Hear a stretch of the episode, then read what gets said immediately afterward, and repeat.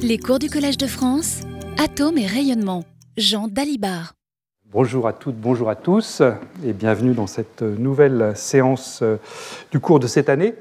Donc, comme toujours, je commence en rappelant les prochains séminaires. Donc, euh, tout à l'heure, nous aurons le plaisir d'écouter Anami Guzzi euh, du LPMC et de l'Université Grenoble, qui nous parlera de gaz à une dimension, en particulier du contact de TAN, un sujet qui reviendra ensuite dans les cours la semaine prochaine et dans deux semaines. Puis ensuite, nous aurons euh, Atat Shimamoglu la semaine prochaine et Laetitia Tarbel dans deux semaines. Et je vous rappelle quelque chose que j'avais déjà annoncé, mais là maintenant est bien précisé. C'est dans deux semaines également, mais l'après-midi, de 14h à 18h, nous aurons donc cet atelier euh, en anglais hein, euh, consacré au, aux gaz euh, d'atomes, soit les mélanges, soit les gaz spineurs. Vous verrez, on commencera à parler un petit peu de mélange aujourd'hui, mais donc l'atelier sera entièrement consacré à ces mélanges et ces gaz spineurs. Ici, vous avez la liste des six intervenants. Et si vous voulez connaître les titres, euh, connaître les, résumés, eh bien, euh, vous pouvez aller sur la page officielle du Collège de France ou sur ma page personnelle. Dans les deux cas, vous trouverez l'ensemble des, documents qui portent sur ce symposium. Euh, donc euh, je rappelle hein, que le symposium est ouvert à tout le monde, sans inscription, c'est gratuit, donc euh, n'hésitez pas à venir si vous êtes intéressé par le sujet.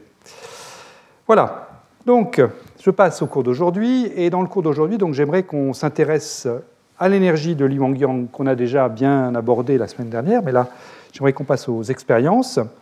Et puis ensuite, je voudrais vous décrire, toujours à propos de, l'état fondamental du, gaz de Bose, son spectre d'excitation et passer la dernière partie du cours sur ces gouttelettes quantiques, donc ces mélanges, qui est un sujet qui a émergé il y a 5-6 ans et qui est maintenant très florissant.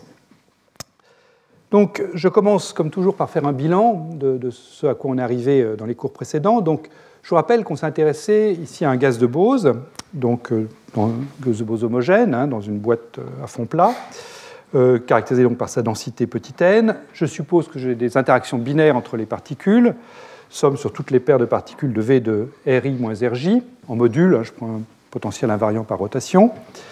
Si le potentiel n'est pas là, ben, on connaît bien sûr l'état fondamental. Ça consiste à mettre toutes les particules dans l'état d'impulsion nulle, k égale 0. Mais en présence d'interaction, bien, l'état fondamental est modifié. Mais on a supposé qu'il était peu modifié, dans le sens où notre petit paramètre pour étudier ce problème, eh bien, c'était le nombre de particules qui sortaient de l'état d'impulsion nulle. Donc, ce nombre de particules, c'est n moins n0. Et je supposais que n moins n0 était petit devant n, le nombre total de particules, ou si vous préférez, petit n', la densité non condensée, divisée par petit n, la déplétion quantique, donc était petite devant 1. Et ça, ça nous a permis de, simplifier l'hamiltonien, qui autrement aurait on n'aurait pas pu le résoudre. Euh, on s'est limité aux termes d'ordre 2 au plus en les AK croix et AK, opérateur création et destruction d'une particule dans un état d'impulsion non nulle. Et cet Hamiltonien quadratique, eh bien, on a pu le diagonaliser. Alors, en particulier, on a pu établir un critère de validité de cette approximation quadratique, à savoir que, en supposant que cette approximation était valable, on a pu calculer la déplétion quantique, n' sur n, qu'on a trouvé à un coefficient numérique près proportionnel à la racine de petit n à cube, où a est la longueur de diffusion, et donc le petit paramètre du développement, hein, c'est racine de n à cube. Voilà. Et donc on a supposé, pour, pour avoir une autocohérence de la théorie, il faut que racine de n à cube soit petit devant 1. Euh, et ensuite, donc, euh, on a également calculé l'état fondamental de ce gaz, et donc on l'a mis sous cette forme-là, l'énergie par unité de volume. C'était un premier terme qui était simplement l'énergie de champ moyen, 1,5 de petit g n carré, je vous rappelle que dans tout ce cours, petit g, c'est 4 pi h bar 2 A sur m, c'est une autre manière d'exprimer la, longueur de diffusion. Euh, donc le 1 ici, c'est l'énergie de champ moyen, donc ça on la comprend bien. Et puis le premier terme euh, correctif, donc le terme lié aux fluctuations quantiques, au-delà du champ moyen, eh bien, fait de nouveau intervenir ce petit paramètre racine de n à cube avec un, coefficient numérique alpha qui valait 100, enfin, on a trouvé égal à 128 sur 15 racines de pi. C'est un coefficient qui est de l'ordre de 5, 4,8. Voilà, donc voilà la situation où on en est aujourd'hui. Ça, c'est pour l'état fondamental lui-même. Ce qu'on a vu également, c'est le spectre d'excitation, c'est-à-dire que cet Hamiltonien, une fois qu'on l'a mis sous la forme quadratique, sous la forme approximation quadratique, puis diagonalisé, eh bien cet Hamiltonien, on l'a mis sous la forme donc E0, l'énergie du fondamental, plus une somme de termes qu'on peut qualifier de diagonaux en seconde quantification, c'est-à-dire que c'est des termes qui font intervenir simplement le nombre d'excitations d'impulsion K, B croix K, où les BK sont les nouveaux opérateurs après la translation canonique, je ne reviens pas là-dessus, hein. et les H bar oméga K qui viennent se mettre là, eh bien, ce sont les énergies de ces excitations élémentaires. Et on avait trouvé donc dans le cadre de cette approximation de Bogolyubov euh, l'énergie de ces excitations élémentaires, H bar oméga K, qu'on avait mis sous la forme epsilon K fois epsilon K plus 2Ng, puissance 1,5. Epsilon K, c'est l'énergie cinétique d'une particule libre d'impulsion K, H bar 2 K2 sur 2M. Et puis Ng, ben, là encore, c'est euh, relié au champ moyen, hein, c'est donc le produit de la densité fois ce, paramètre G, 4pi H bar 2 sur M. Voilà, donc ça c'est un résultat qu'on a obtenu dans le cadre par exemple du pseudo-potentiel. Et euh, ce qu'on avait fait la semaine dernière aussi, c'était d'identifier euh, les, régimes possibles en nombre d'ondes K. Et quand on se limite au pseudo-potentiel, enfin, résultat pseudo-potentiel qui est écrit ici, finalement, il y a deux régimes possibles selon que epsilon k est petit ou grand devant ng. Euh, donc voilà mon axe des k ici. Et puis la, frontière entre les deux domaines, eh c'est donc quand epsilon k égale ng. Donc ça c'est ce que j'ai appelé k0. Et je vous rappelle que ce k0 c'est simplement l'inverse de la longueur de cicatrisation, xi. Et donc k0 c'est racine de 8 pi na. Quand k est petit devant k0, ou si vous préférez k xi est petit devant 1, eh bien donc epsilon k est petit devant Gn, puisque epsilon k tend vers 0 quand k tend vers 0.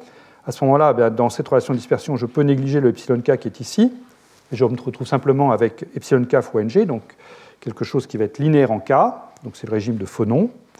Et puis quand au contraire, epsilon k est grand devant ng, ben, en première approximation, je peux négliger ng, donc j'ai simplement h bar oméga k égale epsilon k, c'est le régime de particules libres. Bon, il faut, pour être correct, ça va jouer un rôle important dans la suite, il faut quand même prendre le terme d'ordre suivant. Et le terme d'ordre suivant, ben, quand vous faites le développement limité en puissance de ng sur epsilon k, vous trouvez que c'est simplement ng qui vient se mettre ici. Donc ça, c'est ce régime de particules libres. Je vous rappelle aussi que ce Gn, on l'avait interprété. Hein. Ce Gn, il fallait le comprendre comme 2Gn moins Gn. Euh, ce que je veux dire par là, c'est quand on fait un bilan entre l'énergie de départ et l'énergie d'arrivée, donc euh, j'extrais une particule qui était initialement dans le condensat pour la porter à une impulsion relativement grande, qui est donc euh, supérieure à K0. Donc, dans l'état d'arrivée, j'ai comme énergie l'énergie cinétique H bar 2 K2 sur 2M, plus les énergies directes et d'échange, R3 plus Foc, donc ça c'est 2Gn, ça c'est l'état d'arrivée, epsilon K plus 2Gn. Et puis ensuite, je dois prendre l'énergie initiale, donc là il n'y avait pas d'énergie cinétique, ma particule était au repos, mais elle interagissait malgré tout avec ses voisines. Là il n'y a qu'un terme direct, puisque toutes les particules sont dans le même état, donc c'était Gn. Donc j'avais 2Gn à la fin, Gn au début. Donc la différence entre les deux me donne ce Gn que vous voyez apparaître là. J'insiste là-dessus parce que ça va revenir euh, fréquemment dans le cours qui va suivre. Voilà.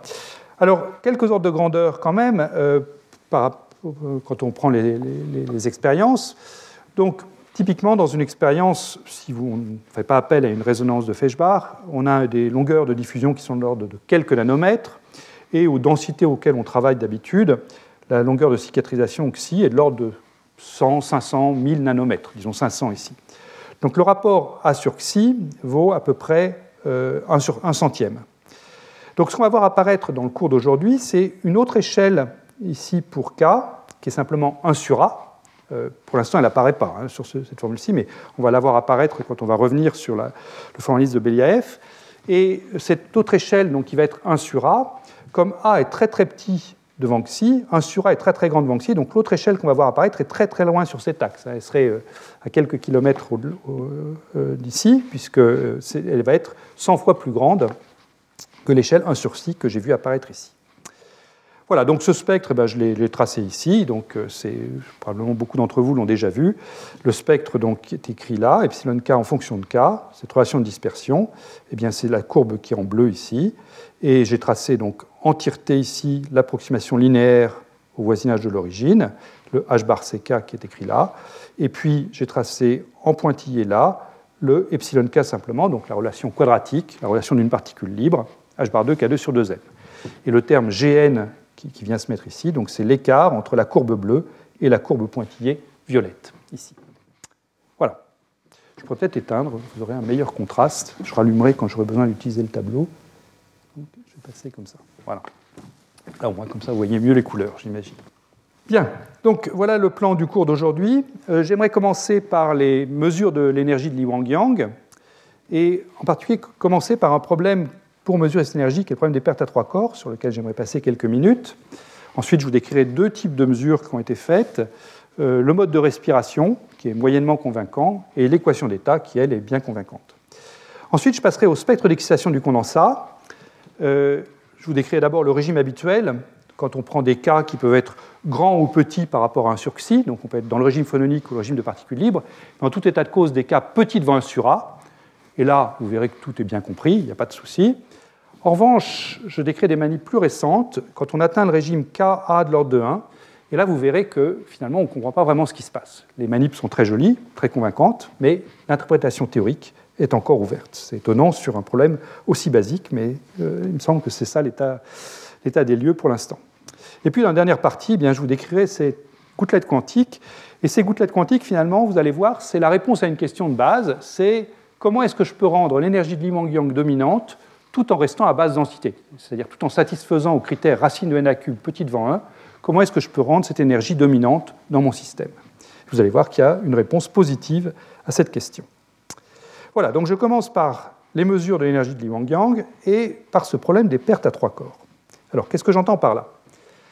Eh bien, ce qu'on cherche à mesurer, donc, c'est l'énergie du gaz de Bose dans son état fondamental, et en particulier, on cherche à mesurer la correction quantique, le racine de n cube qui est écrit ici. Donc, on se dit, bah, si je veux mesurer ce racine de n cube, j'ai intérêt à le rendre le plus grand possible, éventuellement compatible avec le fait qu'il doit être plus petit que 1, mais bon, pas, trop petit devant 1, pour, histoire d'avoir quelque chose euh, à mesurer qui soit conséquent. Donc on peut se dire, bah, je vais mettre au voisinage d'une résonance de, de Fajno-Feshbach, histoire d'augmenter A le plus possible pour que racine de n cube soit, commence à être de l'ordre de 1. Alors vous allez voir que ça, ça ne vient pas sans problème. La première chose, c'est que déjà, il faut prendre A positif. Hein. Si, jamais je prends A négatif, à ce moment-là, le terme de champ moyen qui est écrit ici, enfin que j'ai écrit là en termes du nombre de particules grand N et du volume L cube, euh, si A est négatif, G est également négatif, puisque G est là A. Et à ce moment-là, ben, ce terme négatif de champ moyen va tendre à faire effondrer le gaz. Ça se comprend bien, puisque si, si G est négatif ici, si je veux minimiser l'énergie, eh j'ai intérêt à prendre un L de plus en plus petit, c'est-à-dire que le gaz, au lieu d'occuper tout le volume dans, la boîte, eh bien, en fait, il va se contracter sur lui-même, et donc L va tendre vers, 0, l'énergie va tendre vers moins l'infini, et euh, tout l'ensemble va collapser. C'est le phénomène qui est bien connu sous le nom de Bose-Nova. Donc, je prends A positif, et je regarde ce qui se passe si j'essaie de m'approcher d'une résonance de Feshbach. Et là, à ce moment-là, eh bien, se produit un phénomène qu'on a, déjà eu l'occasion de, voir ensemble dans un cours précédent, c'est qu'au moment où on passe du côté A positif, euh, eh bien, euh, il, y a un dimère qui apparaît, un dimère de grande extension, faiblement lié. L'extension du dimère, c'est de l'ordre de petit a, la longueur de diffusion. Son énergie, c'est de l'ordre de moins h bar 2 sur ma2. Et si donc a tend vers l'infini, puisque j'ai une résonance de Feshbach, eh bien donc l'extension tend vers l'infini, l'énergie de liaison tend vers 0. Donc c'est ce que j'ai représenté ici. Là, j'ai mis en axe, en axe x 1 sur a. Donc la résonance de Feshbach où a est infini se situe là. Cette partie grisée, là, c'est A négatif. Donc ça, je me l'interdis parce que je veux éviter l'effondrement du gaz. Donc je me limite à A positif. Et si je veux donc un A qui est grand, eh bien, je vais me placer au voisinage de l'origine. Donc avec ce dimère très faiblement lié, de très grande extension, qui est présent dans mon système. Et le problème, c'est qu'une fois que ce dimère se forme, bien après, il peut relaxer vers des étaliers plus profonds. Dans les, dans les avec des alcalins, il y a plein, plein d'étaliers plus profonds que ce, dimère-là. Et après, ben, une fois qu'on est passé vers des dimères plus profonds, donc des états sodium-sodium fortement liés ou césium-césium fortement liés, eh bien là, ils sont, ceux-là, ils sont perdus pour la science, ils s'échappent du piège, et donc je ne peux, plus, peux plus rien faire avec eux. Donc il faut éviter cette formation trop grande de dimère. Et c'est là donc qu'on va trouver naturellement une limite sur, n à cube. Euh, quel est le taux de formation du dimère? Alors, ce dimère va pouvoir se faire si on a trois atomes euh, dans une distance de l'ordre de petit a. Si on a ça, eh bien, par exemple, les deux atomes qui sont là vont pouvoir former le dimère, et puis le troisième atome va emporter l'énergie qui est libérée et l'impulsion qui est libérée lors de la collision. Donc il faut trois atomes au voisinage l'un de l'autre pour que le, partant de trois atomes libres, un dimère se forme, et puis le troisième atome euh, prend en charge la conservation de l'énergie et de l'impulsion. Alors le taux de perte, donc, bien, quelle est la probabilité de perdre cet atome-ci, par exemple? Eh bien, ça va être proportionnel au, nombre d'atomes que je vais mettre ici, et puis la probabilité d'avoir deux autres atomes, deux voisins, dans un, volume de l'ordre de A cube.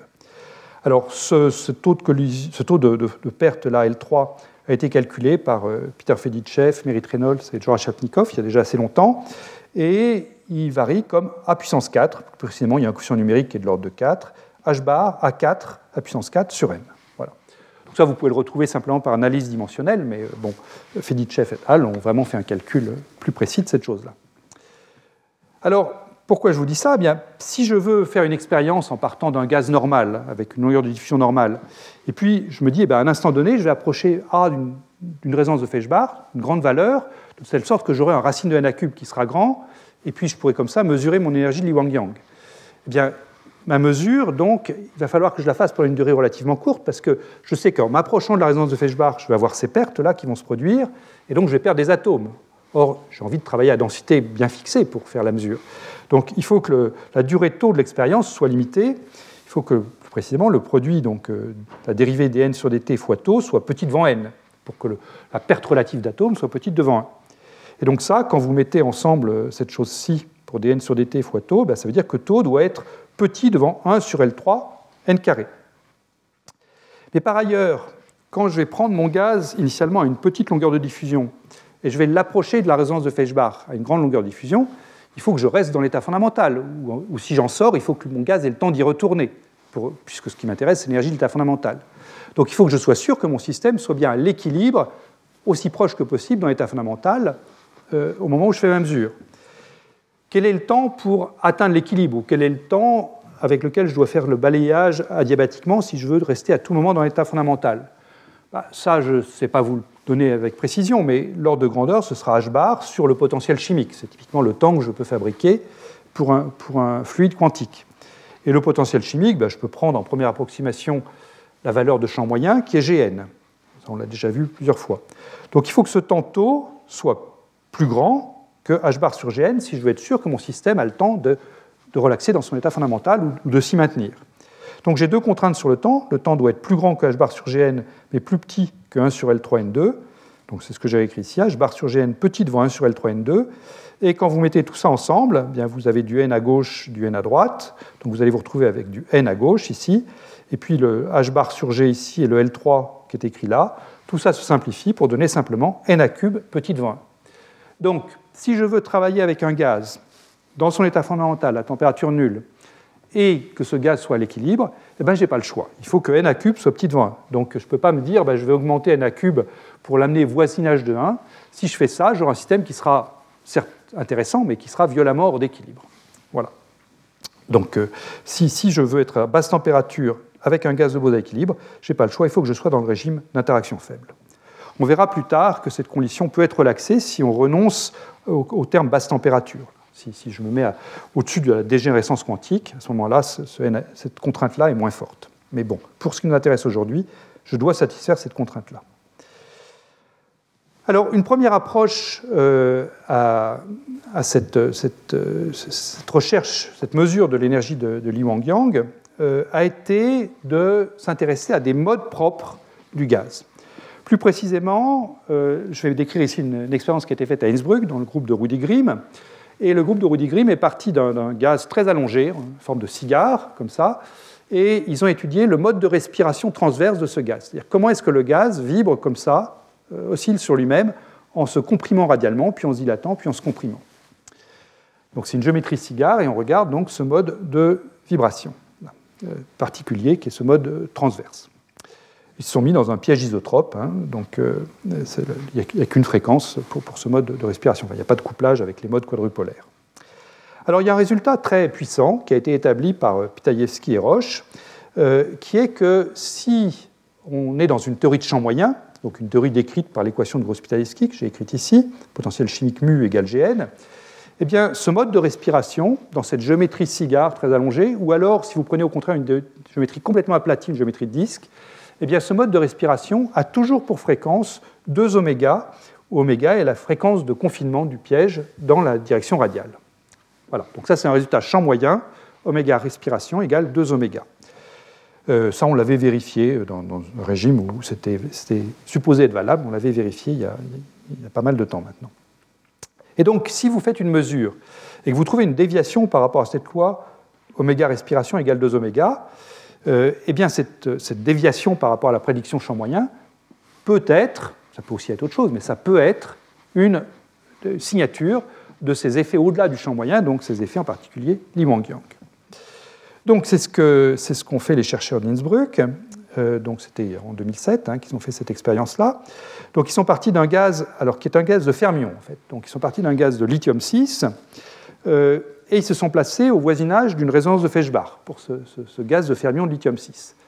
Et ils sont passés plus précisément dans la partie A positif de cette résonance de Feshbach euh, au voisinage. Alors, comme on a affaire à des fermions, là, le danger que je décrivais pour des bosons tout à l'heure ne s'applique pas, parce que comme on a des fermions, on ne va pas pouvoir répéter trois fermions de spin ennemi au même endroit, donc les, pertes à trois corps que je mentionnais ne vont pas se produire. En tout cas, elles se produiront avec un taux beaucoup, beaucoup plus faible. Donc, pas de souci du côté des trois corps.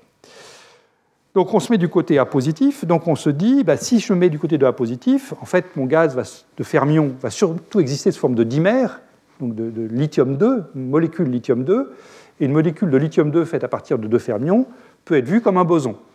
Donc on peut se dire, bah, ça c'est un moyen pas cher, entre guillemets, de réaliser un gaz de boson en interaction forte, c'est de prendre des molécules fermées à partir de paires de fermions, et puis on fait la manip.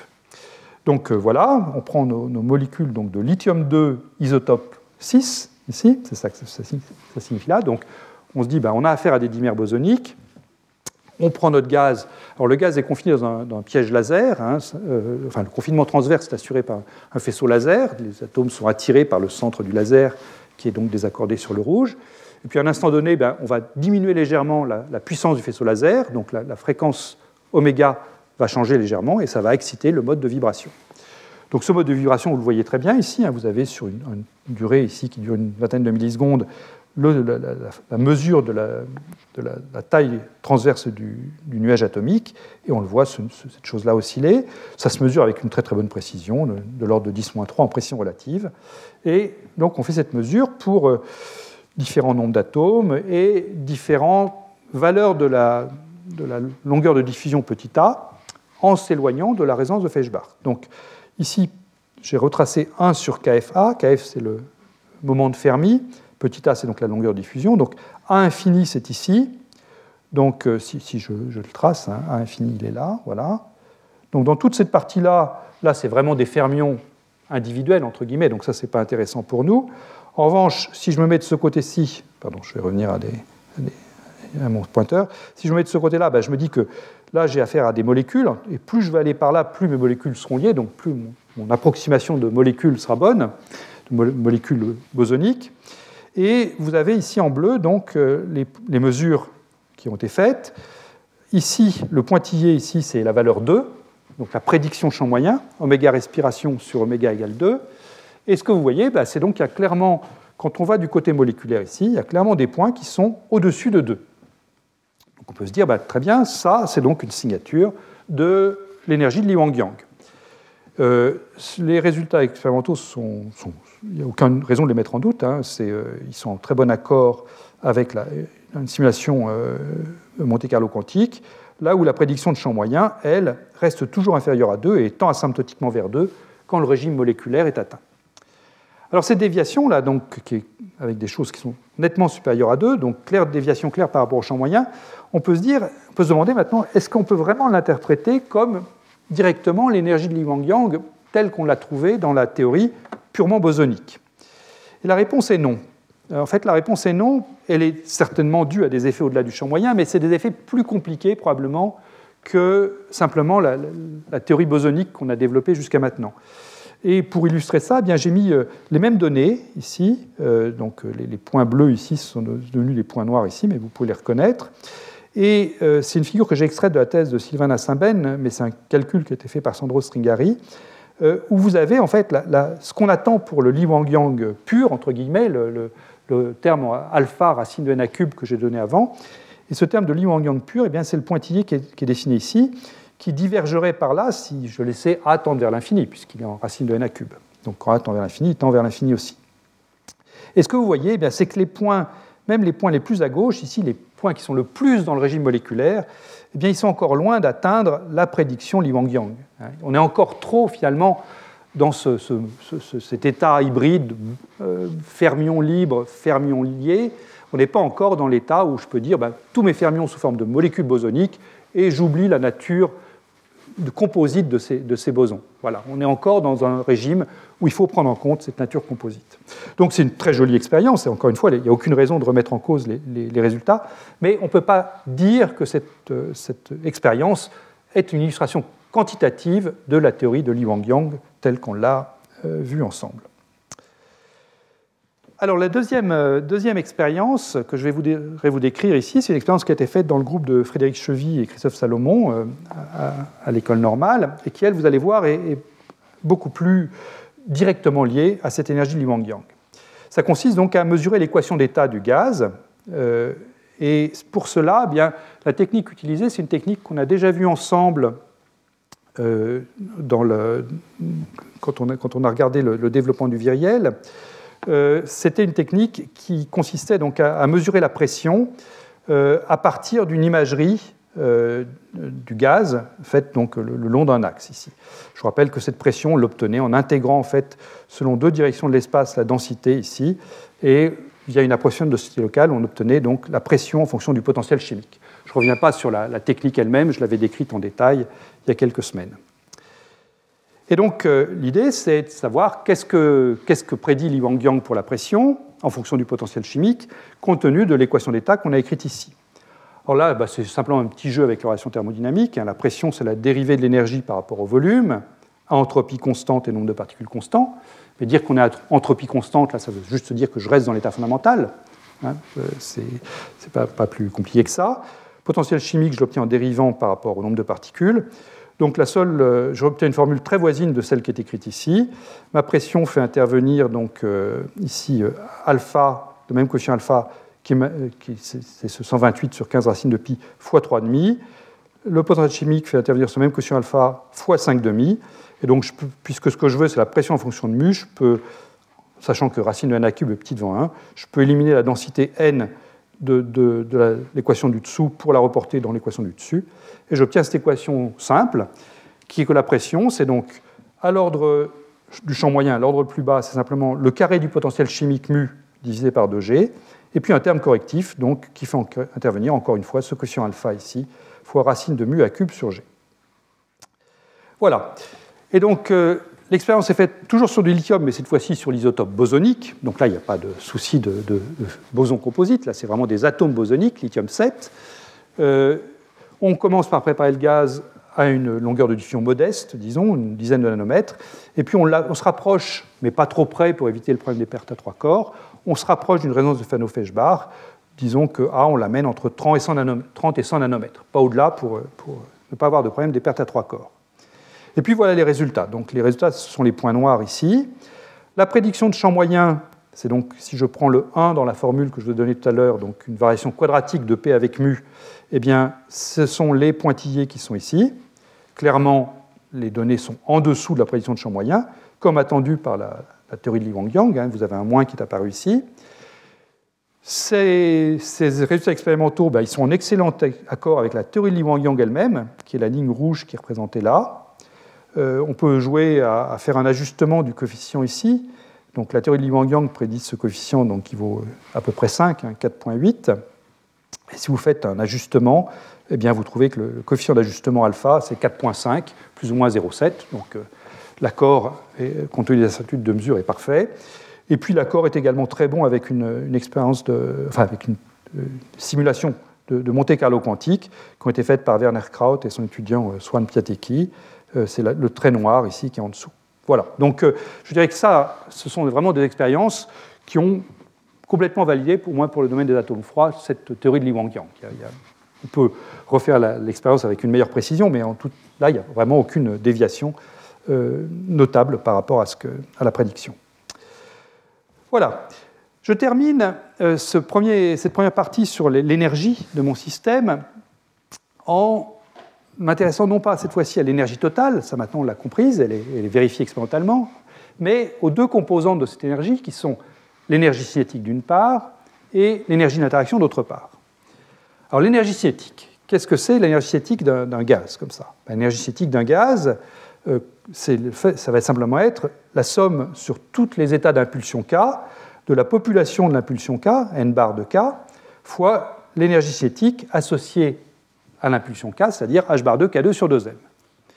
Et je vous rappelle que je connais la valeur de n bar de K, hein, c'est ce qu'on avait calculé ensemble la dernière fois. Ce n bar de K, c'est simplement le, carré du coefficient V qui intervenait dans, la transformation canonique de Bolubov.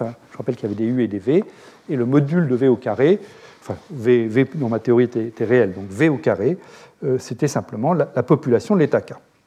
Et là, je vous ai remis son expression. Je suis revenu à une expression euh, en termes du développement de borne. Donc ici, j'ai remis la transformée de Fourier du potentiel euh, VK pour une raison qui va apparaître dans un instant. C'est que si je prends le pseudo-potentiel, j'ai un problème. Donc là, je vous ai remis mon axe des cas, mais cette fois-ci, je l'ai remis avec, euh, pour un potentiel de portée euh, non nulle, de portée petit b. Et donc euh, cette partie-ci, c'est ce que j'avais décrit tout à l'heure, je n'y reviens pas. Et simplement, ce qui se passe, c'est que quand j'augmente k, quand je l'augmente au-delà de 1 sur b, eh bien mon, mon, ma transformée de Fourier v tilde de k du potentiel? Ne vaut plus sa valeur à l'origine, mais au-delà de 1 sur b, ben, elle commence à décroître, à tendre vers 0. Donc v tilde de k devient significativement différent de, de v tilde de 0. Et donc le n de k qui est écrit ici, ben, je vous rappelle comment est-ce qu'il varie, on l'avait vu ensemble encore. Il est en 1 sur k dans cette partie-ci, dans la partie phononique. Dans la partie entre k0 et l'inverse de la portée du potentiel, donc c'est une constante v0 tilde de k, v0 tilde carré, pardon, v0 tilde carré divisé par k4. Euh, c'est ce qu'on avait vu ensemble, hein, c'est ce qui découle de ça. Et puis quand on est au-delà de 1 sur b, eh bien à ce moment-là, j'ai toujours le 1 sur k4, mais en plus au numérateur, j'ai v tilde de k au carré. Donc ici, ça décroît comme 1 sur k4, et ici, ça décroît plus vite qu'un sur k4, parce que v tilde de k, lui aussi, décroît et tend vers 0 si j'ai un potentiel régulier. Alors qu'est-ce que ça me donne ça pour, pour l'énergie cinétique Quand je reporte dans ma formule que, j'ai réécrite ici, eh bien, à basse énergie, aucun souci. On pourrait se dire, oh là là, c'est dangereux parce que j'ai n de k qui, qui, qui diverge quand k tend vers 0 mais cette divergence-là est, largement compensée à la fois par le, jacobien à trois dimensions et aussi par le terme K2 qui vient dans l'énergie cinétique. Donc aucun souci de convergence pour ce segment-là. Ce segment-là, bah, lui, les, bornes, c'est K0 ici et puis 1 sur B là, donc il n'y a pas de problème. Simplement, je vais avoir le K carré qui vient de l'énergie cinétique, le K carré qui vient du jacobien à trois dimensions, le 1 sur K4 qui vient de, du n, n de K qui est là, donc en fait, tous les cas s'éliminent. Hein, ici, je peux les enlever. Et j'obtiens simplement l'intégrale d'une constante sur ce segment qui va donc de 1 sur xi à 1 sur b. Et puis quand je me passe à vraiment à grande impulsion, donc de ce côté-là, bien là encore les K2, les K4, le K2 qui est là s'éliminent. Et la convergence est assurée simplement par le V de K au carré, si j'admets que mon potentiel décroît assez vite à l'infini. Et sa tension de Fourier aussi décroît assez vite à l'infini. Donc là, il n'y a rien à dire de spécial. Je peux calculer comme ça l'énergie cinétique. En revanche, ce qu'on voit tout de suite, c'est que si on passe au pseudo-potentiel, hein, si je passe au pseudo-potentiel, la portée B va tendre vers 0, donc 1 sur B tend vers l'infini. Donc cette région-là, elle est repoussée à l'infini, elle n'existe plus, et je me récupère cette intégrale-ci, qui cette fois-ci, pour le pseudo-potentiel, eh bien la borne qui est là, pour le pseudo-potentiel, devient plus l'infini. Et là, j'obtiens une divergence. Et cette divergence, eh bien, elle est là, et c'est là que je ne peux pas m'en débarrasser. Autant j'avais pu me débarrasser de la divergence euh, pour l'énergie totale de Li Wang-Yang en, me souvenant des propriétés un peu bizarres du pseudo-potentiel, autant là, cette divergence, elle est bien présente. Et donc l'énergie cinétique, pour le pseudo-potentiel, vaut plus l'infini à cause de cette décroissance en 1 sur K4. Et euh, l'énergie d'interaction, vous pouvez la calculer par les mêmes moyens, et vous trouvez qu'elle, elle vaut moins l'infini. Donc, en fait, l'énergie de Li Wang-Yang est finie, est mesurable, on l'a vu ensemble, mais elle est composée de deux objets qui valent respectivement plus l'infini et moins l'infini si je prends un potentiel de portée nulle. Voilà, donc il faut faire bien attention à ça. La prise en compte de la portée finie du potentiel est indispensable si je veux donner un sens à chacune des deux composantes écrites ici. Voilà. On va revenir là-dessus dans notre, dans notre théorie du contact qu'on fera à partir de la semaine prochaine, et je suis sûr que Anna va aussi en parler dans son séminaire qui va suivre, plutôt dans la partie unidimensionnelle que 3D, mais le 1 sur K4, lui, il est universel, donc euh, il sera là tout à l'heure. Voilà, donc ça c'est ce que je voulais vous dire sur la mesure de l'énergie de Li Wang-Yang. Et maintenant j'aimerais passer donc au spectre d'excitation d'un condensat. Et je vais commencer par le régime habituel, donc K petit devant 1, avant de passer au problème ouvert. Donc pour l'instant, limitons-nous au, domaine 1 et 2. Hein. je, reviens à mon, potentiel régulier donc, euh, que je peux traiter par le développement de borne. Je me limite au domaine 1 et 2, donc je prends un K qui est petit devant 1 sur B. C'est-à-dire que je peux prendre V tilde de K de l'ordre de V tilde de 0. Et donc je vous rappelle que pour mon potentiel régulier à l'approximation de borne, j'avais ce spectre-là qui ressemble au spectre que j'avais pour, pour, le pseudo-potentiel si je remplace V0 tilde par G. Mais j'aimerais revenir sur ce qu'il faut faire pour remplacer V0 tilde par G. Je vous ai dit, Beliaev a fait le travail, Beliaev a pris le développement de borne, il a ressommé tous les termes, et donc euh, ce qu'il a pu faire, c'est que donc il a pu faire, il pu nous expliquer qu'il fallait remplacer V0 tilde ici par euh, quelque chose qui était propre à la longueur de diffusion qu'on appelle petit g. Donc si on revient là-dessus plus précisément, ce qu'il faut faire, c'est d'écrire correctement l'interaction entre un atome d'impulsion K, l'impulsion que j'ai créée, je vais me mettre à assez grande énergie, donc je vais vraiment parler d'atome ici, un atome d'impulsion K, particule libre, interagissant avec le bain de particules à impulsion nulle, K égale 0. Et il faut que je décrive correctement comment un atome d'impulsion K collisionne avec les, atomes d'impulsion nulle. Alors, dans, la théorie de, de, ressommation, ce qui apparaît, c'est qu'il faut prendre l'élément de matrice de l'atome d'impulsion K ici à gauche et puis à droite le même vecteur, mais, il faut que je prenne en compte tous les états intermédiaires possibles. Et si je veux décrire correctement cette interaction entre un atome d'impulsion nulle et l'atome d'impulsion K, eh bien, comme état intermédiaire, j'ai une collision qui peut très bien produire un atome d'impulsion K1 et un atome d'impulsion K2, avec K1 plus K2 égale K, pour que j'ai une conservation de, l'impulsion totale. Donc, je dois avoir comme état intermédiaire possible dans ma, dans ma ressommation quelque chose qui est H bar K1, H bar K2, et puis N-2 atomes dans l'état 0, partant de mon atome d'impulsion K, H bar K1, N-1 atomes dans l'état 0, et également dans l'état final. Donc je prends comme élément, mon élément de matrice entre ça, la gauche et la droite, mais intermédiairement, je dois avoir des choses comme ça. Et comment est-ce que je peux produire un état là? Eh bien, ce qu'il faut que je fasse, c'est que je détruise mon atome d'impulsion K ici, je détruis un atome 0, et puis je crée un K1 et un K2. Donc ça, c'est un terme qui est clairement au-delà de l'approximation quadratique, puisque j'ai trois indices qui sont différents de 0. Hein, donc, dans mon approximation quadratique, j'avais m'étais limité au terme avec deux indices différents de 0 dans, les, mes AK, mais là, j'en ai trois, K, K1 et K2. Donc c'est clairement des termes au-delà de l'approximation quadratique, c'est des termes, si vous voulez, cubiques, qu'il va falloir aller pêcher dans l'ensemble des, termes de l'hamiltonien pour ressommer ce, euh, ce, développement de borne et pouvoir faire le remplacement. Alors quand on fait ça, en fait, ce qu'explique Beliaev, et c'est naturel, ce qu'on fait apparaître, c'est l'amplitude de diffusion euh, entre un atome d'impulsion K et un atome d'impulsion 0. Donc c'est une collision 0K, donc l'impulsion relative K sur 2, ce que je vais appeler KR, K, relatif égale K sur 2. Et ce qu'on voit apparaître, donc, c'est F de KR, l'amplitude de diffusion, un objet qu'on avait beaucoup calculé l'année dernière, pris, donc, euh, pris à KR.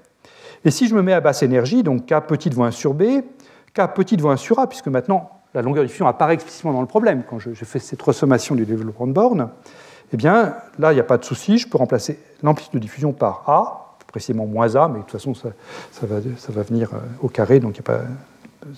enfin bon, peu importe, le moins A, on s'en débrouille, le moins aussi moins, on s'en débrouille.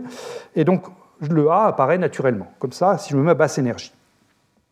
Voilà, et donc c'est comme ça qu'on arrive au spectre de Bogoliubov. J'ai expliqué tout ça parce que tout à l'heure, on va avoir besoin de, de, regarder ça un petit peu plus en détail. Mais regardons déjà les mesures du spectre de Bogoliubov. Donc là, les mesures les plus précises, je pense, datent de, ce qui a été fait au Weizmann en 2002, euh, dans le groupe de Nier-Davidson.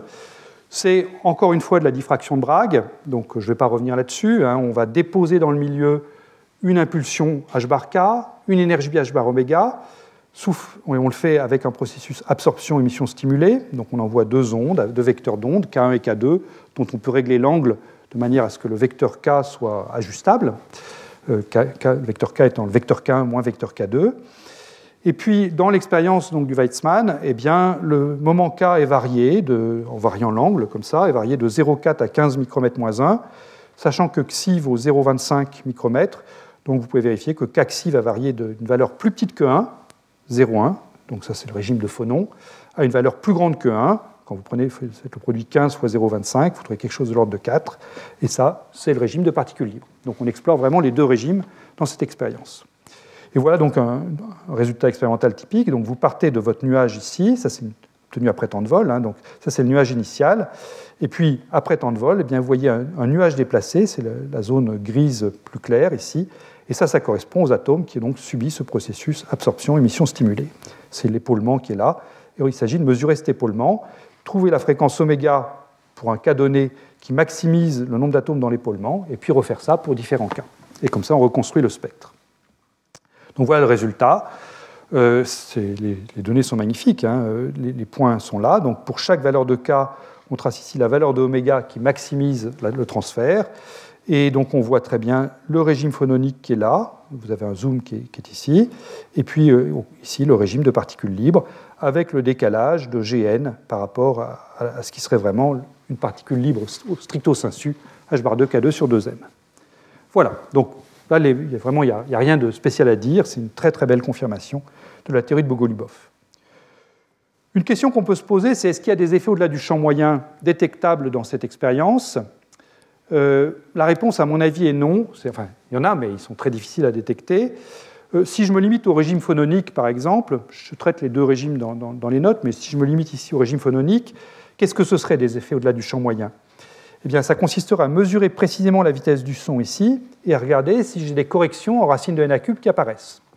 Donc, comment le chercher, ça? Bien, Il suffit de revenir à la formule qui donne d'habitude la vitesse du son dans un milieu. C'est simplement 1 sur m fois la dérivée de la pression par rapport à la densité, prise à entropie constante. Là, je suis dans l'état fondamental, donc euh, c'est simplement, je garde la, valeur de la pression euh, que j'avais tout à l'heure. Je vous la rappelle, hein, c'est toujours ce développement en puissance de racine de n à cube avec le coefficient 3,5 qu'on avait vu apparaître, fois toujours ce même alpha 128 sur 15 racines de pi. Et donc j'injecte ce développement dans la formule donnant la vitesse du son, et je trouve que la vitesse du son, eh c'est le terme de champ moyen qui a été tracé ici, pour la, manip du Weizmann, racine de Gn sur m, fois une correction qui, pas, de surprise, va être en racine de n à cube, donc qui dans cette expérience-ci serait de l'ordre de quelques 10-3. Et ça, je dirais, même si les manips sont vraiment très belles, il n'y a sûrement pas une, précision de l'ordre de 10-3 sur la connaissance de la densité pour dire si oui ou non il y a des effets au-delà du champ moyen. Donc à ma connaissance, ça, ça n'a jamais été fait. De mesurer sur la vitesse du son dans un, dans un condensat mesurer les effets de Li Wang Yang. Dites-le moi si vous connaissez une manip, mais à mon avis, c'est quelque chose qui reste à faire. Ce n'est pas une manip facile, hein, je pense. Voilà. Bien. Ben là, je dirais, on a mangé notre pain blanc. Euh, et maintenant, ben dans les, dans les 15-20 minutes qui vont suivre, là, on va rentrer dans un terrain beaucoup plus, beaucoup plus mouvant, où là, ben, on comprend mal ce qui se passe. Ce que je vais vous décrire, c'est des expériences plus récentes. Une expérience bon, semi-récente qui a été faite dans le groupe d'Eric Cornell à, Boulder en 2008, et puis une expérience, donc, elle, plus récente, qui date de, de, 5 ans à peu près, faite à Cambridge, dans, le groupe de Zoran Zibabic, avec euh, Raphaël Lopez, qui est peut-être dans la salle euh, en premier auteur. Cette expérience consiste à aller voir, à, donc avec des, tester cette relation de dispersion des excitations du système, mais à une impulsion beaucoup plus grande que simplement autour de K0 égale 1 sur Xi. Alors, beaucoup plus grand, ça veut dire aller toucher 1 sur A ou 1 sur B. Alors là, les, chercheurs de Cambridge sont mis dans une situation où il y avait une hiérarchie claire entre 1 sur A et 1 sur B, c'est-à-dire qu'ils sont mis pas loin d'une résonance de Feshbach, donc A était nettement plus grand que la portée du potentiel. La portée du potentiel, je l'ai déjà dit et je le redis, c'est de l'ordre de quelques nanomètres, donc 1 sur B est là. Euh, la longueur de diffusion est typiquement 10 fois plus grande, euh, donc 1 sur A est 10 fois plus petit que 1 sur B. Donc on va aller étudier ce qui se passe ici. 1 sur A est néanmoins très grand devant 1 sur Xi qui lui vaut 500 nanomètres. Hein. Donc il y a un facteur 10 entre cette échelle-là et celle-là, et il y aurait un autre facteur 10 entre ici et là. Mais cette échelle-là n'a pas été explorée. On va se limiter à ce qui se passe ici. Bien. Alors qu'est-ce qu'on peut attendre là? Bah, déjà, qu'est-ce qu'on voit? Donc ça, c'est une manip donc, euh, faite, à, Cambridge, euh, c'est sur du potassium, euh, potassium 39, un isotope bosonique. C'est des manips qui sont faites, des manips très propres, hein, faites sur un gaz uniforme, donc il n'y a pas de densité homogène, densité relativement faible, 10 puissance 12 atomes par centimètre cube. paramètre n cube petit, racine de n cube vaut à peu près 1%, 1 à 2%, donc on est vraiment dans le régime encore où on peut appliquer les, théories euh, type Bogolubov. Et voilà le résultat de la, manip. Donc toujours après temps de vol, ici vous avez le nuage de départ, ici vous avez le nuage diffracté, donc des atomes qui ont gagné l'impulsion h bar k dans la diffraction de Bragg. et là, vous avez donc la recherche de la résonance, donc vous balayez le oméga que vous déposez ici, euh, vous avez cette courbe-là, et puis vous, donc vous regardez le oméga qui donne le nombre maximum d'atomes transférés pour un h bar k fixé, pour une transfert d'impulsion fixée. Et en particulier, on s'intéresse au décalage entre le maximum de ces traits, là, donc je vais, que je vais mettre ici, comme ça, et puis donc l'énergie d'une particule libre h bar 2 k2 sur 2m. Donc si vous voulez, dans la théorie de Bogolubov, cette chose-là, là, ce décalage, ce serait le Gn. 2Gn hein. moins Gn, le 2 moins 1. C'est lui, ce décalage. Alors une chose qu'on remarque tout de suite, et qui va jouer un rôle probablement dans, la suite, enfin quand je dis probablement, qui jouera probablement un rôle quand on aura une théorie quantitative du phénomène, mais bon, pour l'instant, comme vous allez voir, on ne l'a pas, c'est qu'on voit clairement un halo de collision ici. Et ce de collision, bah, c'est des collisions en onde S, simplement des collisions qui sont produites entre les atomes qui sont en haut et les atomes qui sont en bas. Là, l'atome à impulsion nulle et l'atome à impulsion H bar K. Quand vous avez H bar K qui collisionne sur impulsion nulle, eh bien, vous avez donc cette production K1, K2. Et ces atomes, bah, si vous faites un petit diagramme de Newton pour les collisions, vous verrez qu'ils se répartissent sur une sphère qui passe à la fois par ce point-ci et par ce point-là. Donc c'est cette sphère-là. Donc il y a clairement, pendant la durée de l'expérience, des collisions en ondes qui se produisent. Et vous allez voir dans un instant que ça, c'est inévitable. Voilà, donc on va s'intéresser à ce décalage-là hein, entre les deux, les deux. Et voilà le résultat. Donc euh, les chercheurs de Cambridge ont tracé donc, ce décalage avec cette variable sans dimension alpha. Donc qu'est-ce qu'elle contient, cette variable? Donc vous prenez le centre de l'arrêt, h bar oméga, vous lui soustrayez euh, le epsilon k, donc vous avez toujours une énergie, c'est le décalage mesure en énergie, donc en joules si vous voulez. Vous divisez par l'énergie naturelle qui est Gn, l'énergie de champ moyen. Donc là maintenant j'ai un nombre sans dimension. Et pour des raisons qui permettent de bien mettre toutes les, données les unes sur les autres, on remultiplie ça par Ka. Donc le produit, l'impulsion transférée fois la longueur de diffusion. Sachant qu'il y a plusieurs longueurs de diffusion utilisées dans l'expérience. Si jamais je, prends le, ce que j'attends pour Bogolubov, pour ça, hein, j'ai donc euh, h bar oméga k qui est epsilon k plus gn, je l'ai déjà dit une multiple fois. Donc là, j'ai Gn au numérateur, je divise par Gn, donc j'ai 1, je multiplie par Ka, donc j'ai alpha égale K. Donc ce que j'attends pour Bogolubov, c'est alpha en fonction de K une droite de pente 1, et c'est ce qui est tracé en vert ici. Voilà, le spectre de Bogolubov est là. Et les données obtenues pour différents n, différents k, différents a, se mettent toutes sur une magnifique courbe universelle qui est celle-ci et vous avez une courbe noire qui est un ajustement théorique, mais je ne vous dis pas tout de suite ce que c'est. Euh, donc, ce qu'on voit là tout de suite, c'est que donc, euh, cette courbe-là ne suit pas le spectre de Boliov, sauf au départ, ici, les manips du Weizmann hein, que je décrivais tout à l'heure, elles, seraient dans ce domaine-là, hein, elles seraient ici. Donc euh, là, on est vraiment dans, un domaine qui n'a pas été étudié dans, les, les, du Weizmann de tout à l'heure. Donc le bon accord avec Bogolubov tout au départ, mais très vite, ça décolle. Et en particulier, bah, vous avez un point ici où alpha vaut 0, c'est-à-dire où l'énergie h bar oméga k est exactement égale à epsilon k. C'est-à-dire que tout se passe comme si votre résonance était simplement des particules libres. Et puis après, ça devient même négatif, donc l'énergie à fournir est inférieure à celle qu'il faudrait pour euh, le régime de particules libres. Et l'annulation se produit pour Ka de l'ordre de 1.3.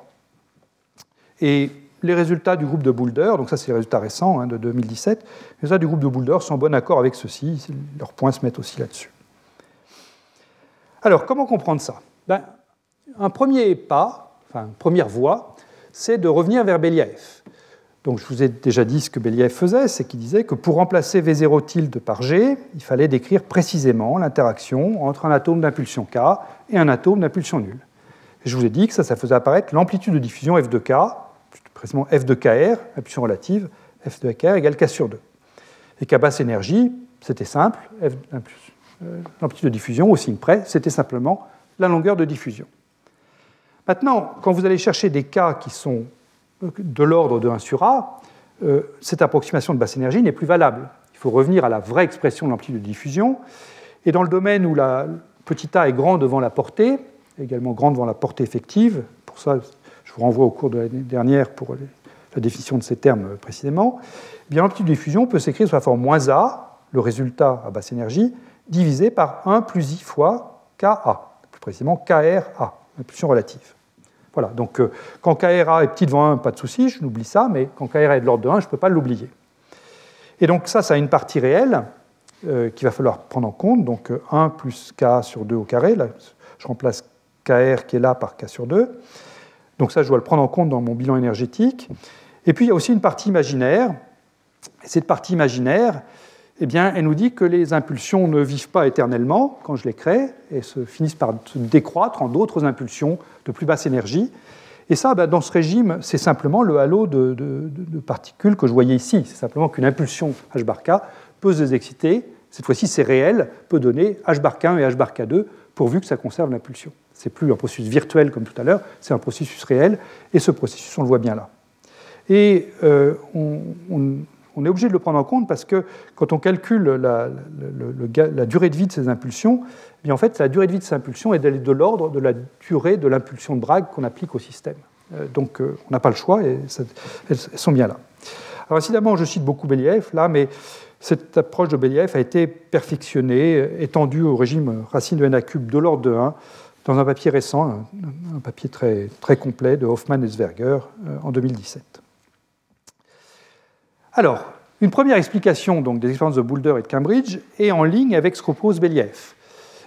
Nous, dit donc qu'on on est obligé de prendre en compte la modification de l'interaction de notre particule H avec le, condensat parce que la particule bouge quand même relativement vite.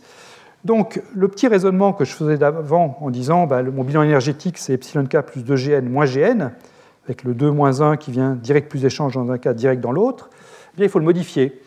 Euh, il faut le modifier, il faut dire que comme ma particule bouge vraiment vite, son énergie d'interaction avec le condensat, c'est plus de Gn. C'est 2Gn réduit à cause du dénominateur qui apparaît dans la partie réelle de tout à l'heure. Ce dénominateur, c'est 1 plus k sur 2 au carré. En revanche, le Gn de départ, lui, il est toujours là, puisqu'au départ, ma particule ne bougeait pas. Donc je dois faire cette soustraction-là. Et quand je la fais, qu'est-ce que je trouve? Eh bien, je peux m'intéresser où est le point de croisement, là. Euh, quand est-ce que ce terme-ci est compensé exactement par celui-là. Donc là j'ai un 2, là j'ai un 1. Donc il faut que le dénominateur vaille 2 pour que je, me retrouve avec une fois gn moins une fois gn. Pour que le dénominateur vaille 2, sachant que le dénominateur c'est 1 plus quelque chose, il faut que le quelque chose vaille 1. Et pour que le quelque chose vaille 1, il faut que j'ai k sur 2 égale 1, donc il faut que j'ai k égale 2. k égale 2, c'est ici. Voilà, je l'ai tracé. Clairement, ce n'est pas là que mes points croisent 0. Mes points ils croisent 0 ici à 1.3, 1.4, mais pas, pas à 2. Donc, euh, si les données avaient fait ça, tout aurait été parfait, et puis je, m'arrêterai ici, mais les données ne font pas ça, les données coupent plutôt ici. Donc, on a un souci, et ce souci, bah, il, figure également dans, les données de, Boulder. Hein. Ici, je cite un, un, extrait du papier de Hoffman-Zwerger que je, que je mentionnais à l'instant. Euh, les densités sont en bon accord avec ce qu'on attend, mais si on fait un ajustement de la longueur d'onde de, Bragg, eh bien on trouve que la longueur d'onde de Bragg est trop petite par un facteur 2 comparé à lambda égale 780. Alors, dans les manips, on peut avoir des incertitudes, mais la longueur d'onde de résonance du rubidium, 780 nm, ça on la connaît. On sait que ce n'est pas 360. Donc euh, ça, il faut le voir comme un constat d'échec. Hein. Euh, pour ajuster les données de Boulder, il faut changer la longueur d'onde par presque un facteur 2.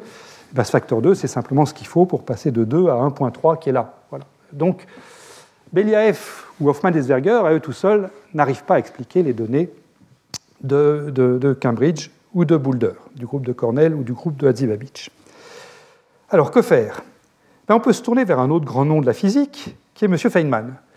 Feynman euh, propose une théorie euh, en 1954 pour euh, expliquer des, mesures sur l'hélium, mais une théorie qui est tout à fait pertinente pour ce qu'on fait là, qui est de mesurer, enfin de calculer et comparer aux expériences, le centre de gravité de l'arrêt. Donc vous définissez un taux gamma de k et d'oméga, taux avec lequel votre milieu va absorber euh, une impulsion h bar k et une énergie h bar oméga. C'est relié à ce qu'on appelle le facteur de structure dynamique du système. Et donc ce centre de gravité, oméga bar, c'est donc le premier moment, oméga fois gamma, divisé par euh, coefficient de normalisation, le moment d'ordre zéro, l'intégrale de gamma. Voilà. Ce gamma, on peut le calculer par la règle d'or de Fermi. Euh, donc la perturbation, c'est celle qui va amener l'énergie h bar oméga et l'impulsion h bar k. Donc on peut la mettre sous la forme V plus et puissance moins i oméga t, avec un préfacteur h bar kappa qui est, l'intensité que je vais mettre dans mes faisceaux de Bragg, et puis un terme qui transfère l'impulsion k à chaque atome, donc et puissance ik scalaire rj, somme sur les j de 1 à n sur mes n atomes, ou si vous préférez la seconde quantification, le même coefficient préfacteur h bar kappa, et puis quelque chose qui détruit un atome dans l'impulsion k' et qui crée un atome d'impulsion k plus k'. Donc ça, c'est bien quelque chose qui amène l'impulsion k, enfin l'impulsion h bar k, dans le système. Donc, on calcule ce taux, et ce que Feynman comprend, c'est que finalement, c'est très simple de calculer à la fois le numérateur et le dénominateur. Le numérateur, eh bien, on le calcule exactement. Le, résultat est indépendant des interactions. C'est un résultat exact. Ce numérateur fait intervenir ben, le terme kappa carré ici, donc euh, lui je le mets là, il fait intervenir le nombre d'atomes grand N, et puis il fait intervenir l'énergie de recul, sur h bar près, h bar K2 sur 2m. Et ça c'est un résultat exact. Euh, il est démontré dans les notes, hein, je l'ai fait en appendice. C'est juste prendre des bons commutateurs euh, entre l'hamiltonien et le, V+, la perturbation. c'est ce qu'on appelle en fait la F-sum rule, c'est donc la règle de somme F, c'est une terminologie ça, qui vient de la physique atomique. En fait, cette relation, elle est aussi connue en physique atomique sous le nom de, règle de somme de Thomas, Reiche et Kuhn, je crois. Euh, et elle porte sur les sommes des forces oscillateurs. Les forces oscillateurs, c'est noté F en physique atomique, enfin, dans l'ancien temps en tout cas. Et donc, c'était que les sommes des forces oscillateurs valaient toujours la même chose dans, un atome. Euh, et donc, c'est pour ça que ça s'appelle F-sum rule. La démonstration de Feynman pour le système N-core est exactement la même que la démonstration qu'on fait en physique atomique, où on regarde simplement les relations de commutation entre l'opérateur position et l'opérateur impulsion d'un électron de l'atome. Donc ça, c'est le numérateur, donc on le connaît. Et ce que nous dit Feynman, et encore une fois c'est démontré dans les notes, c'est que le dénominateur, lui, eh bien, fait intervenir simplement, toujours avec le coefficient 2 pi k2, mais qui va simplifier quand je vais calculer le rapport numérateur sur dénominateur, fait intervenir S de k, S de k, c'est le facteur de structure statique, c'est relié à la transformée de Fourier de la fonction G2, la fonction de corrélation à deux particules, probabilité de trouver deux particules distantes de petit r. Donc si je sais calculer G2, j'enlève 1, je prends sa transformée de Fourier, je rajoute 1, et j'ai mon dénominateur. Donc je peux calculer complètement le centre de gravité de l'arrêt. Alors, que vaut G2 ben, G2 a été calculé par Li Wang-Yang dans leur papier historique, celui donc, dans lequel il calcule l'énergie qu'on a beaucoup étudié, il calcule aussi G2. Et ce G2, ben, il met sous cette forme. Donc c'est pour le pseudo-potentiel. Hein. Euh, le G2 à courte distance, R très petite Vanxi, et je prends la courte distance parce que ce qui m'intéresse, c'est les grands moments K, K de l'ordre de 1 sur A. Donc, comme je dois prendre la transformée de Fourier de G2, c'est les petites distances correspondent aux grands moments. Eh bien, ils disent que ils montrent, Li Wangyang montre que G2 peut s'écrire sous la forme 1 moins A sur R au carré, plus un terme constant mais petit quand A est, est petit devant Xi. Et donc ce terme-ci, quand je G2, quand je développe, ça me donne simplement à peu près égal à 1 moins 2A sur R plus A2 sur R2. Et donc ce G2-là, je dois lui enlever 1, d'après Feynman, et prendre la transformée de Fourier. Alors, j'enlève 1, donc lui disparaît. Transformée de Fourier de 1 sur R, c'est 1 sur K2. Transformée de Fourier de 1 sur R2, c'est 1 sur K. Donc quand on met correctement les coefficients et qu'on rajoute le 1 qui est ici, je trouve que le S de K, c'est 1, moins un terme en 1 sur K2 qui est là, et un terme en 1 sur k qui est là. Et donc ça, je le réécris 1 moins 1 sur k2 xi 2, et puis donc un terme qui est 1 moins pi sur 4k. Voilà. Donc ça, c'est ce que dit Feynman. Donc ça, c'est pour les cas de grand devant 1 sur xi, mais encore une fois, c'est ceux qui m'intéressent pour, euh, pour la manip. Donc le centre de gravité de l'arrêt, que vaut-il? Eh bien, il vaut donc, je me ramène à Feynman, hein, epsilon k, l'énergie d'une particule libre, c'est le numérateur, la, la somme de, règle de somme f, divisé par le facteur de structure statique S de K qu'on vient de calculer ici. Et donc dans ce facteur de structure, j'ai un 1 qui est le terme dominant, et puis j'ai ce terme 1 sur K de Xi 2 qui est petit devant 1, puisque K est grand devant 1 sur Xi. Donc ça, c'est une petite correction. Donc je peux la faire passer du dénominateur au numérateur en changeant le signe. Donc le moins qui est là devient plus. Je trouve 1 sur K de Xi 2, 1 moins pi sur 4, Ka. Voilà. Comment ça se compare ça au manip? Eh bien, c'était exactement la ligne noire que j'avais tracée ici. En particulier, quand est-ce que j'ai cette fameuse annulation? Quand est-ce que j'ai h bar oméga égale epsilon k? Eh bien, c'est quand tout ça c'est nul, ici, Et c'est donc quand 1 égale pi sur 4 Ka, ou si vous préférez, quand Ka égale 4 sur pi. 4 sur pi, ça vaut combien? Ben, Ça vaut 1.3, avec les chiffres derrière, bien sûr, mais le croisement ici est parfaitement expliqué par la théorie de Feynman. Donc quand on se voit ça, on se dit, bah oui, Feynman a raison, Beliaev a dû se tromper quelque part, ou en tout cas, ce n'est pas pertinent, euh, le problème est résolu. Alors, est-ce que le problème est vraiment résolu? Ben, À mon avis, pas vraiment. Et quand je dis à mon avis, j'ai eu beaucoup d'échanges avec Willis Verger et Hoffman, Raphaël Lopez. J'ai encore eu un Skype de deux heures la semaine dernière à ce propos, donc euh, je pense que je ne vais pas trahir leur pensée en disant qu'on pense que le problème n'est pas résolu. Pourquoi? Ben, Il faut regarder ce qui se cache derrière la formule de Feynman. Quels sont les ingrédients? Je vous ai dit qu'il fallait calculer euh, le gamma de k et oméga par la rigueur de Fermi. Donc il fallait utiliser l'opérateur V+, que j'ai écrit tout à l'heure, qui était une somme donc, de coefficient h bar kappa, et puis cet opérateur destruction d'une particule dans l'état K', création d'une particule dans l'état K plus K'. Alors, ces, coefficients A, opérateurs A et A croix, ils ne sont pas très commodes à utiliser. Je préfère utiliser les B et les B croix, hein, puisque c'est eux qui diagonalisent mon Hamiltonien. Donc pour ça, eh bien, je vois que je vais avoir deux types de termes là-dedans. Euh, le premier type de terme, ce sera quand je dirais qu'un des deux vaut racine de n0. Donc ça, ce sera le terme dominant. Par exemple, je peux dire, je détruis une particule K' ici, qui est dans le, condensat, 0, et puis je crée une particule dans l'état K. Donc je prendrai AK' égale racine de N0, et puis ici, pour, pour, le A croix K, bah, j'irai chercher dans son développement avec des U et des V, j'irai chercher le B croix de K. Donc ça, ces termes-là, ça crée une seule excitation, puisque j'ai un terme qui agit sur le, condensat lui-même, et puis après, je crée une excitation avec le, B croix restant, qui viendra de là ou de là. Donc ça, c'est le piquet 3 étudié jusqu'ici. Mais je vais aussi avoir des termes croisés, c'est-à-dire des termes où j'irai chercher, dans ce A croix-là, j'irai chercher le B croix qui est ici. Et puis dans le A qui est là, j'irai chercher le B croix de moins K' qui est là. Donc ça, c'est un terme qui est, dans la formule Feynman et qui contribue aux règles de somme et tout ça. Et ces deux termes-là me créent deux excitations. Ils me créent deux excitations avec une impulsion totale qui vaut K, puisque j'en crée une qui a une impulsion K plus K', et l'autre qui a une impulsion moins K'. Et ça, ça me fait apparaître donc un, delta de, du oméga que je crée moins la somme de mes deux énergies, oméga de k plus k' plus oméga de k'. Donc j'ai des processus où je crée une quasi-particule et des processus où je crée deux quasi-particules. Et le deuxième processus, lui, il ne me donne pas un piqué 3, il va me donner quelque chose de très large, parce que là, la résonance, c'est simplement la somme des deux, des deux énergies qui va être égale à oméga, mais il n'y a rien qui contraint l'énergie d'une seule excitation. Le euh, moment que l'autre euh, à la bonne valeur, tout va bien. Donc le spectre qu'on prédit, et là je suis volontairement vague parce que c'est des choses qui, sont encore, euh, qui méritent encore d'être étudiées, c'est un spectre qui est comme ça.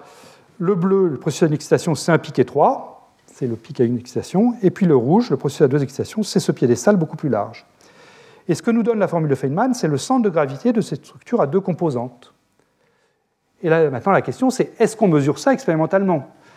La réponse n'est pas vraiment. Je ne vois pas ici de structure à deux composantes. Donc, comment est-ce que la formule de Feynman fait pour se débrouiller, pour rendre compte correctement de, la manip? Ben, Je dirais à ce stade, ça reste un mystère pour moi et pour mes interlocuteurs du meeting de Zoom, de la réunion Zoom euh, d'il y a quelques, jours. Euh, probablement qu'il faut prendre en compte la durée de vie finie des excitations, c'est-à-dire que cette idée de séparer en une et deux excitations, elle n'est pas très pertinente parce que même quand je crée qu'une excitation, très rapidement, ça en devient deux. Donc, euh, en fait, on produit une soupe d'excitation, une, deux, trois, et c'est cette soupe d'excitation qu'il faut bien comprendre et expliquer pourquoi les expériences marchent si bien et donnent si bien cette courbe-là. Mais euh, à ce stade, je dirais que la, balle est dans le camp de ceux qui ont envie de s'y intéresser. Je ne vais pas en dire plus là-dessus, mais c'est vraiment pour moi un problème assez fondamental spectre d'excitation d'un gaz de Bose en interaction faible avec un cas de l'ordre d'un sur A, mais ce problème fondamental, ben, il n'est pas encore résolu. C'est sympathique d'avoir des problèmes ouverts, je dirais. Donc il ne faut pas, s'en émouvoir plus que ça, mais enfin, ça, mérite d'être signalé. Voilà. Bien, eh bien, je termine donc dans la, dernière partie de ce cours sur euh, les gouttelettes quantiques. Et comme je le disais, le, le sous-titre de ça, c'est comment est-ce qu'on peut rendre l'énergie de Li Yang dominante tout en restant à basse densité. Alors, comment est-ce qu'on peut donc augmenter l'effet des fluctuations quantiques L'effet relatif, je devrais dire, des fluctuations quantiques.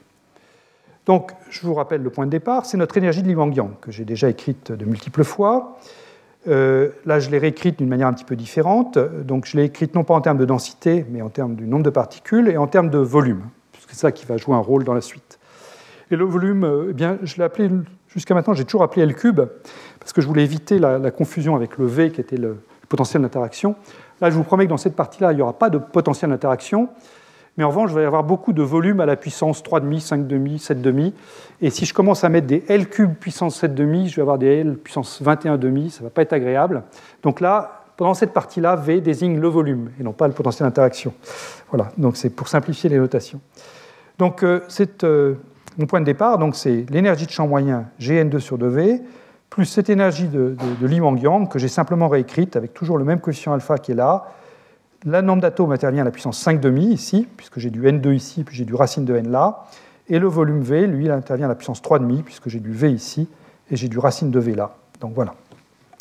Et par hypothèse, hein, le paramètre racine de N à cube est, petit, et sur le plan expérimental, donc comme je l'ai dit, je ne peux pas augmenter N à cube démesurément en raison des pertes à trois corps. Et donc comment est-ce que je peux faire, sachant que je n'ai pas le droit d'augmenter N cube, comment est-ce que je peux faire pour euh, qu'elle soit néanmoins tout à fait dominante dans le système? Ben, pour tous ceux qui aiment bien les romans de KPDP, euh, je pense que vous connaissez la phrase euh, qui est du roman du Bossu de, Paul Féval Si tu ne viens pas à la Gardère, la Gardère ira à toi. Eh bien là, c'est ça. Si tu ne viens pas au champ moyen, le champ moyen viendra à toi. Donc, si on ne peut pas augmenter celui-ci, eh bien, on va réduire le champ moyen. Voilà. Et donc, à ce moment-là, les deux seront compatibles. Comment réduire le champ moyen sans affecter le terme de Li Wang-Yang. C'est-à-dire comment réduire le Gn2 sur 2V sans affecter ce terme-ci. Eh bien, la réponse, c'est qu'on peut le faire, mais il faut quitter simplement le système qui a une composante, il faut prendre un mélange binaire. Il y a aussi une autre option que je donnerai dans un instant. Ça, c'est une très très jolie idée qu'on doit à Dima Petrov euh, dans un papier de 2015. Et l'idée, c'est donc de prendre un mélange binaire, c'est ce que j'ai représenté ici, donc avec ces atomes rouges et ces atomes bleus, qui sont les deux composantes du mélange. Et ce qu'on va chercher à faire, eh bien, c'est trouver un système où donc, à la fois le champ moyen et l'énergie de Li-Yang qui se débrouillent pour former des états parfaitement stables, qui ne se contractent pas, qui ne se dilatent pas, des états parfaitement stables, sous forme de gouttelettes, qui sont donc maintenues en elles-mêmes, sans aucun piège, qui peuvent comme ça flotter dans l'espace, exactement comme le whisky du capitaine Haddock euh, quand il s'est retrouvé en apesanteur ici, dans On a marché sur la Lune. Donc l'idée, c'est de faire l'équivalent de cette petite boule orange, là, avec nos atomes rouges et nos atomes bleus. Alors, je vais donc discuter ici la stabilité d'un mélange binaire, et je vais commencer par le champ moyen. Donc, j'ai mon mélange binaire qui va être caractérisé au niveau du champ moyen par trois paramètres quand je m'intéresse aux interactions entre les particules. J'ai l'interaction 1,1, G1,1, G2,2 et G1,2. Je vais supposer que chaque sous-système 1 ou 2 est stable, c'est-à-dire que s'il est seul, le mélange, enfin pas le mélange, le gaz 1 est stable, donc G1 doit être positif, pour pas que j'ai cet effondrement bosonova que je décrivais tout à l'heure. Même chose, G2,2 est positif. En revanche, on va s'autoriser à prendre G1,2 positif ou négatif. Et là, eh bien, on a plusieurs scénarios possibles au niveau du champ moyen, ou bien G1,2 est vraiment très grand. Et on va, dire, on va voir dans un instant au tableau qu'est-ce que veut dire très grand. À ce moment-là, eh les atomes 1 et 2 se repoussent violemment et on va avoir un mélange non miscible. Donc euh, les atomes 1 se mettront dans un coin et les atomes 2 dans l'autre coin. Si G1,2 est raisonnable, j'aurai un mélange homogène. Et puis si G1,2 est négatif et vraiment très grand, si 1 et 2 s'attirent vraiment, et eh bien là, au niveau du champ moyen, euh, l'attraction 1,2 va être plus forte que la répulsion 1,1 et la répulsion de 2, et je peux avoir un effondrement, un collapse du gaz, au moins dans, certaines proportions. Voilà. Donc on va commencer par bien comprendre ce qui se passe au niveau du champ moyen, et puis ensuite, eh bien, on verra comment est-ce que Li Wang-Yang vient se rajouter. Donc je vais le faire au tableau, le champ moyen, pour que ce soit bien clair pour tout le monde. Voilà. Donc euh, je pars de mon mélange, et pour simplifier, je vais prendre G11 égale G2,2. Donc je vais supposer que les interactions intra-espèces sont égales et je vais le noter petit g. Dans les notes, je garde G1,1 et G2,2 différents. Donc euh, si vous voulez le prendre dans toute sa généralité, vous allez regarder les notes euh, de cours. Mais ici au tableau, je vais prendre euh, ce cas-là. C'est plus simple. Alors commençons par le cas non miscible.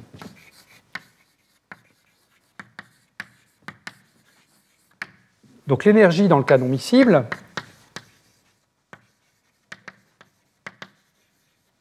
c'est quoi? Eh bien, j'ai donc mon, mes atomes 1 occupent un volume V1, mes atomes 2 occupent un volume V2, avec V1 plus V2 égale V. Donc l'énergie, ça va simplement être 1,5 de G, qui serait G1 fois le N1 carré sur V1. Ça, c'est l'énergie de mes atomes 1 occupant le volume V1, plus 1,5 de G N2 carré sur V2. Comment est-ce que les atomes répartissent entre V1 et V2 Comment est-ce que je choisis V1 et V2 eh bien, Il faut simplement que je dise que DE, il faut que je minimise l'énergie, donc DE non miscible sur dV1 par exemple. Tout ça, la dérivée étant prise à volume total constant, bien sûr. Donc quand je prends la dérivée par rapport à V1 ici, j'ai moins 1,5 de G N1 carré sur V1 carré. Puis quand je prends la dérivée de V2 par rapport à V1, puisque V2 c'est V moins V1, là je retrouve un signe plus, 1,5 de G N2 carré sur V2 carré. Donc la minimisation, elle est obtenue quand je prends N1 carré, enfin N1 sur V1 égale N2 sur V2. Ah, c'est là que les deux termes sont égaux. Ce qui veut dire donc que en fait, les densités sont égales, ou plus précisément, si j'avais G1, G1 non pas égal à G2, ce serait quand les pressions sont égales. Mais là, égalité des pressions égalité des densités, c'est la même chose. Donc le volume V1, simplement V fois N1 sur N1 plus N2. Et le volume V2, c'est V N2 sur N1 plus N2. Voilà, et donc mon énergie non miscible, eh bien ça va être, donc quand je reporte, donc ici je remplace V1 par sa valeur, donc je vais avoir un V qui va venir se mettre, j'ai un N1 qui va simplifier avec le N1 du haut, et je vais donc obtenir 1,5 de G donc je vais avoir du N1 fois N1 plus N2, ce N1 plus N2 là qui passe au numérateur, sur V. Et puis, si je fais la même chose pour le terme 2, N2 fois N1 plus N2 sur V, donc 1,5 de G, N1 plus N2 carré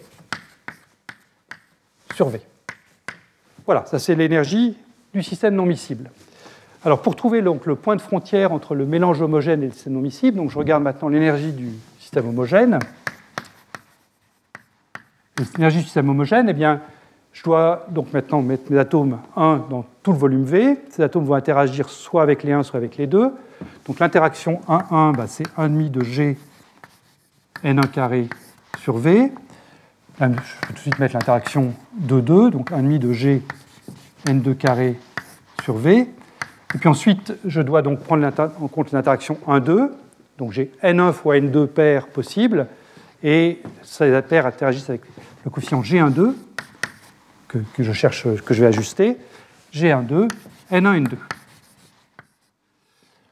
Et si je compare cette énergie du mélange homogène ici et l'énergie non miscible là, si je développe le, carré ici, ben je vais avoir 1,5 de G N1 carré sur V qui est le même qu'ici, le n2 carré sur v, pareil, et puis le terme double produit, ici j'aurai du g n1 n2 sur v. Donc e, le mélange homogène sera stable, l'énergie du E homogène sera inférieure à E non miscible, si et seulement si, eh bien, le terme G12 N1N2 est plus petit que le terme G N1N2 qui apparaît là, donc si et seulement si G12 est inférieur à G. Donc euh, si je me donne un axe ici pour G12, je mets 0 ici, eh bien j'ai une première valeur qui apparaît ici qui est G. Quand G12 est plus grand que G, ben, la répulsion entre interespèces est trop grande et j'ai mon système non miscible. C'est la figure de droite là-bas. Et puis quand je suis là, eh bien, je vais avoir mon mélange homogène. Et la question c'est jusqu'où je peux aller ici, donc en particulier passer du, du côté négatif, avant que le système ne s'effondre sur lui-même. Alors pour ça, ben, le système il va s'effondrer sur lui-même quand, l'énergie deviendra négative, puisque c'est là qu'à ce moment-là, j'aurai intérêt à prendre un volume V qui tend vers zéro, puisque j'aurai une énergie qui tendra vers, euh, moins l'infini. Donc pour ça, je dois prendre mon énergie du mélange homogène et je dois regarder si elle est positive ou négative, cette énergie. Alors pour ça, eh bien, donc je vais la réécrire sous une forme qui est un peu plus euh, explicite. Je vais essayer de faire apparaître un terme qui est toujours positif, mais qui peut s'annuler. Donc c'est le terme qui va venir de ces deux premières choses-là, que je vais mettre sous la forme donc 1,5 de G N1 moins N2 au carré sur V. Donc ça, c'est un terme qui est toujours positif, mais qui peut s'annuler si je prends N1 égale N2. Alors là, donc j'ai soustrait le, double produit ici, N1, euh, N2, donc il faut que je rajoute. G, N1, N2. Et puis j'ai toujours ce G12, N1, N2 ici. Donc je peux réécrire donc 1 demi de G, N1 moins N2 au carré sur V, plus G plus G12 fois N1, N2. Voilà, donc euh, question, quand est-ce que ça c'est positif, quand est-ce que c'est négatif? Alors je vois tout de suite que si je veux chercher quand est-ce que ça peut devenir négatif, j'ai intérêt, pour minimiser ça, j'ai intérêt à prendre N1, N1 égale N2. Donc il y a ce que j'appelle dans le plan N1, N2 une ligne minimisante, je mets des guillemets parce que je ne suis pas sûr que ce mot existe, mais enfin bon, peu importe, qui est N1 égale N2. Et si je me mets sur la ligne N1 égale N2, eh bien je vois que l'énergie du système homogène sera positive si et seulement si G plus G12 est positif, c'est-à-dire si G12 est plus grand que moins G. Si G12 devient plus petit que moins G, ben, je sais que j'ai au moins une manière d'avoir une énergie négative pour mon système et de voir un collapse, c'est de choisir un mélange qui se fait avec des nombres d'atomes égaux, N1, N2, et à ce moment-là, eh je pourrais faire tendre vers moins l'infini mon énergie. Donc à moins G ici, je peux avoir du collapse, donc je mets ici collapse, et donc le système homogène, lui, je sais qu'il va être stable à coup sûr entre moins G et G. Voilà, et donc euh, si je me mets sur cette ligne minimisante, là, euh, si je reste sur cette ligne, eh bien, vous voyez que l'énergie du système homogène, je vais pouvoir la réécrire simplement. Si n1 égale n2, ça c'est égal à n sur 2. Et donc, je peux réécrire cette chose-là sous la forme 1 demi de delta G grand N carré sur V, où grand N, donc c'est, euh, j'ai remplacé N1 et N2 par N sur 2. Donc ici, je fais apparaître du N2 sur 4. Alors, comme, euh, comme ici, j'ai déjà mis 1,5, ça veut dire que delta G doit être égal à 1 autre fois 1,5 de G plus G1,2. Voilà. Et donc, je me retrouve avec une énergie d'un système homogène, ici, qui est mise sous cette forme, et qui, si je vais mettre au voisinage de la couleur ici, j'espère que vous voyez tous le, bas, ici, c'est peut-être difficile, je suis désolé pour ceux qui sont là. Euh, si je me mets au voisinage de ce point-là, euh, ici, eh bien j'ai un delta G qui va être tout petit, positif ou négatif selon que je suis à droite ou à gauche. Mais en tout cas de cause, il est tout petit, il est beaucoup plus petit qu'une valeur standard qui est petit g pour le, paramètre de couplage. Donc ça, ça remplit mon cahier des charges. Euh, l'énergie de champ moyen peut, dans ce système, être rendue aussi petite que je veux si je vais prendre un système qui se met au voisinage de la frontière homogène collapse ici. Donc ça, c'est le Lagardère qui vient euh, vers Li Wangyang.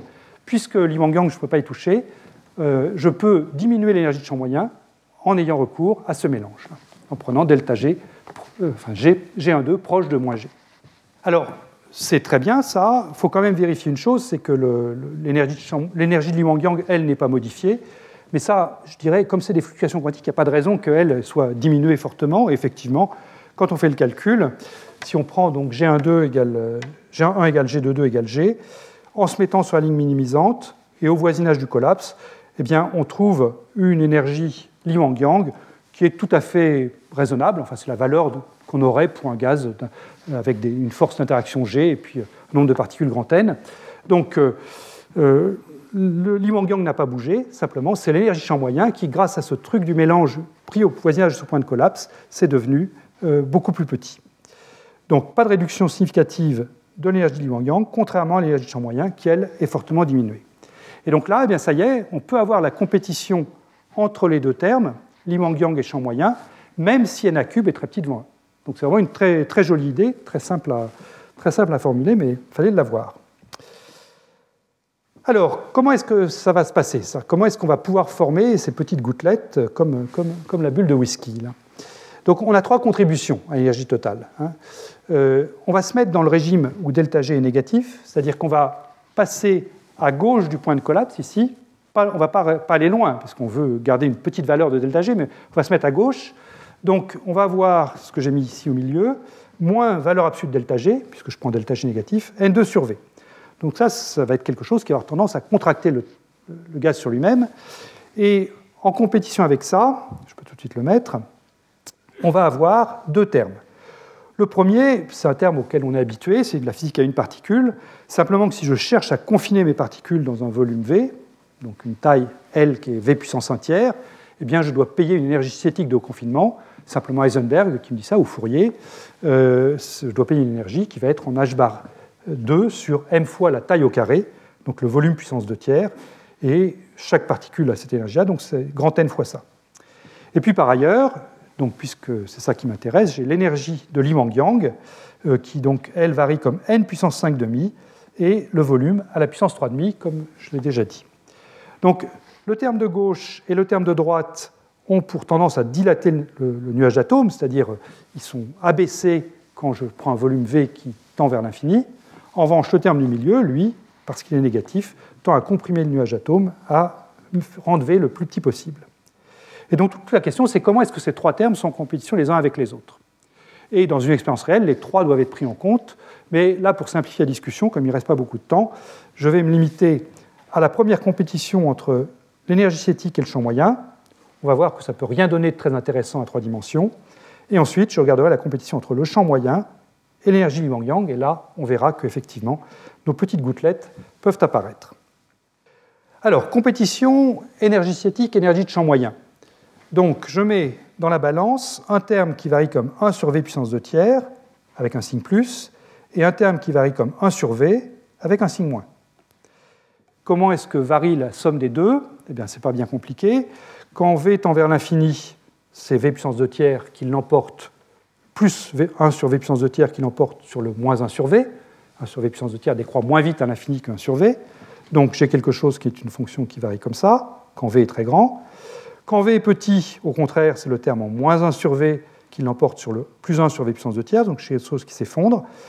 J'ai ici un point stationnaire, mais ce point stationnaire, ben, vous voyez clairement que c'est un point qui va être instable. Hein. Il suffit que je prenne un volume un tout petit peu trop grand au départ, et hop, mon système va s'étaler indéfiniment. Et au contraire, si je prends un volume un tout petit peu trop petit au départ, mon système va se contracter indéfiniment. Donc à trois dimensions, cette compétition-là, à elle toute seule, ne peut pas marcher. Euh, ça marche très bien à 1D en revanche. Hein. À 1D, ça marcherait très bien parce que à 1D, j'aurais toujours ici le volume puissance 2 tiers, ce qui serait en fait la longueur au carré, mais le champ moyen, lui, à ce moment-là, serait en 1 sur la longueur, et donc à ce moment-là, à 1D, ça marche bien, et c'est ça qui donne naissance aux solitons brillants qui ont été étudiés déjà depuis plus de 20 ans dans les laboratoires. Mais à 3D, ça ne marche pas. L'autre compétition, en revanche, champ moyen d'un côté, Wang-Yang de l'autre, marche très bien. Euh, donc je, répète, là j'ai toujours mon champ moyen en moins 1 sur V, et maintenant je mets en face quelque chose qui est un 1 sur V puissance 3,5. Donc maintenant, à grande distance, enfin à grand volume, c'est le terme en moins 1 sur V qui gagne. Un, terme, un nuage ici va avoir tendance à se comprimer sous l'effet du champ moyen, mais il ne va pas se comprimer jusqu'à jusqu'à 0 parce que quand il va devenir vraiment petit, le terme en 1 sur V puissance 3,5 va prendre le dessus et va empêcher l'effondrement du gaz sur lui-même. Donc là, on a un équilibre stable, et qui plus un équilibre stable qui se produit à densité constante. Et ça, c'est vraiment intéressant. Si vous regardez la position de l'équilibre, ben, grosso modo à des, des facteurs 3,5 près, c'est quand ce terme-ci, sans son signe moins, est égal à celui-là. Donc j'ai du n2 qui doit être égal à n puissance 5 demi ici. Donc je vais avoir du racine de n à droite. J'ai ce v qui doit être égal à v puissance 3 demi ici. Donc je vais avoir du racine de v à droite. Donc je vais faire apparaître à droite racine de n sur v. ce racine de n sur v sera égal à des paramètres comme la masse, comme les forces d'interaction, mais qui ne font pas intervenir ni le nombre d'atomes ni le volume. Hein, quand j'égale les deux termes, énergie de champ moyen avec son signe corrigé, et puis énergie de Li Wang-Yang. Donc la position de ce minimum-là, quand vous faites le calcul précisément, ben, vous trouvez que ça correspond donc à quelque chose qui est une densité constante, n sur v est fixée, et à, quoi c'est égal? Eh bien c'est égal à delta g sur g. Je rappelle que delta g est choisi, j'aurais dû mettre valeur absolue de delta g, non je ne l'ai pas mis, bon alors attendez, je corrige, hop, valeur absolue. Ah oui, c'est le carré, mais bon, quand même, c'est toujours mieux de. Oui, tu as raison, c'est le carré. Ça devait être ce que je m'étais dit, probablement. mais bon, c'est mieux de mettre la valeur. Donc, on se met ici très proche là, donc delta G sur G est petit, hein, euh, delta G est petit devant G, fois 1 sur A cube. En d'autres termes, n A cube, ici, est petit devant 1. Donc, je reste sans aucun problème dans le régime où mon développement de Bogolubov est valable. Je n'ai pas quitté le n A cube, euh, mon régime n A cube euh, petit devant 1, mais j'ai su réaliser un édifice stable dans lequel l'énergie de Li Wang-Yang joue un rôle essentiel, puisque c'est elle qui vient contrebalancer l'effondrement que j'observerai sinon. Voilà, donc c'est une très belle idée. Euh, comment est-ce que cette idée a été mise en œuvre? Eh bien, il y a toute une série d'expériences qui ont été faites qui mettent directement en œuvre la, proposition de, Dmitri Petrov. Euh, donc c'est un mélange et contrôle delta G par une résonance de, de Fano-Feshbach. Ça, ça a été fait dans le groupe de, Barcelone, euh, Laetitia Taruel, à Florence, Marco Fattori et, aussi à, Beijing. Et à Barcelone, ils ont également étudié en fait, la transition soliton-gouttelette dans une géométrie quasi 1D. Donc, euh, en se mettant dans une géométrie quasi 1D, donc le, terme d'énergie cinétique prend un rôle significatif. Ça, c'était une première ligne d'expérience. La deuxième ligne, euh, qui s'est développée quasiment simultanément, euh, consiste à utiliser des atomes avec un grand dipôle magnétique. Et pour ces atomes, à ce moment-là, le terme de champ moyen contient à la fois les interactions non et puis les interactions magnétiques. Et la somme des interactions non et interactions magnétiques peut être rendue faible, et donc la compétition avec euh, Li Wangyang peut démarrer aussi. Voilà, et ça, c'est ce qui a été fait à Stuttgart, à Innsbruck, également à Florence. Donc je ne vais pas en dire beaucoup plus sur les manips, puisque Laetitia Taruel sera avec nous dans deux semaines. Il y aura cet atelier pendant le vendredi après-midi, également dans deux semaines, précisément sur les mélanges et sur les gaz spinners. Donc je ne vais pas décrire des expériences ici, sauf euh, juste vous en montrer une photo. Mais encore une fois, si vous êtes intéressé par ce sujet, eh rendez-vous dans 15 jours. Donc, euh, quand même, je ne résiste pas à vous montrer au moins une image pour vous montrer que ça marche. Donc là, j'ai pris l'expérience de Florence, qui ne sera pas décrite dans l'atelier du vendredi. Donc c'est une manip qui a été faite sur du potassium 39, donc des bosons. Les deux espèces 1 et 2, bah, c'est deux sous-niveaux internes de, l'atome de, potassium, le niveau m égale moins 1 et le niveau m égale 0. Et j'ai tracé ici comment varient, en fonction du champ magnétique ambiant, les valeurs des, euh, longueurs de diffusion. Donc 1,1 varie comme ça, c'est lui qui varie en fait. A22 est quasiment constant et A12 est quasiment constant. Et quand vous calculez le delta A, le delta A c'est dans le même sens que le delta G ici, simplement il y a ce coefficient 4pi h bar 2 sur m en plus, eh bien vous trouvez que le delta A, du fait de la variation de A1, il varie comme ça et il passe par 0 ici. Donc il y a un point ici qui est le point de collapse? Donc dans la zone grise, c'est le, collapse en champ moyen, hein, c'est ce que j'avais expliqué ici. Et puis dans la zone blanche, eh bien, ce serait euh, le champ moyen euh, garantit la stabilité. Et je vais vous montrer deux expériences, une faite à une valeur de delta G vraiment toute, toute petite ici, et puis une valeur plus grande. Donc quand on part avec 200 000 atomes, une taille au départ du nuage de 2 microns, et puis on lâche ce nuage dans l'espace libre. Donc quand on prend delta G vraiment tout petit, tout petit, là, l'énergie cinétique joue un rôle significatif. Donc il y a l'expulsion qui est liée à l'énergie cinétique qui joue un rôle, en plus donc de celle liée à l'énergie de champ moyen. Et ça, ça n'arrive pas à contrebalancer la compression liée au champ moyen. Et donc, vous êtes dans un régime qui est qualifié de, gazeux par les chercheurs de Florence. Donc, vous avez cette petite goutte ici qui s'étale. Donc, pas d'équilibre stable. En revanche, si on va se mettre ici, donc là, delta G est un peu plus négatif, tout en restant petit devant les, valeurs de G habituelles. Euh, donc, on est toujours dans le régime racine de n cube petit devant 1. Et là, vous formez une belle petite gouttelette, hein, comme, dans, l'album d'Hergé, euh, On a marché sur la Lune. Vous avez votre nuage d'atomes qui est là et qui reste sur place avec une taille quasi constante jusqu'à ce que les paires d'atomes deviennent significatives et puis à ce moment-là, ben, euh, la gouttelette s'évapore. Mais voilà, une très belle illustration, au moins qualitative, de cette stabilisation par fluctuation quantique. Donc euh, les fluctuations quantiques, ce n'est pas seulement une petite correction, hein, ça peut être quelque chose qui est dominant, et c'est ce qu'on voit sur ces 10 millisecondes là de l'expérience de Florence. Voilà, eh ben, j'ai terminé. Donc, pour résumer en, deux mots, euh, ce qu'on a fait donc, dans les cours qui viennent de s'écouler, c'est un traitement détaillé de l'état fondamental du gaz de Bose et de ses excitations élémentaires. Euh, C'était une approche perturbative, hein, limitée au cas racine de la cube petit devant 1.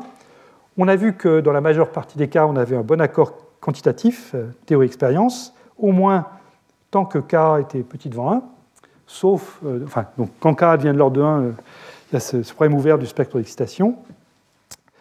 Et pour mettre un jalon dans ce qui va venir, et ce qui va venir dès, le, séminaire, on a vu aussi apparaître cette singularité dans le calcul énergétique liée au, euh, cette loi en 1 sur K4 pour un potentiel de contact, un potentiel de portée nulle. Et donc le but du séminaire d'aujourd'hui et des prochains cours, c'est de dire ce qui se passe quand on quitte le régime d'interaction faible et cette loi en 1 sur K4, alors je ne sais pas si ce sera le cas pour le séminaire d'Anna, mais au moins pour les cours après, cette loi en 1 sur K4 va nous servir de fil directeur. Voilà. J'en ai terminé pour aujourd'hui. Rendez-vous dans un quart d'heure pour euh, écouter Anna. Je vous remercie. Retrouvez tous les contenus du Collège de France sur www.colège-2-france.fr.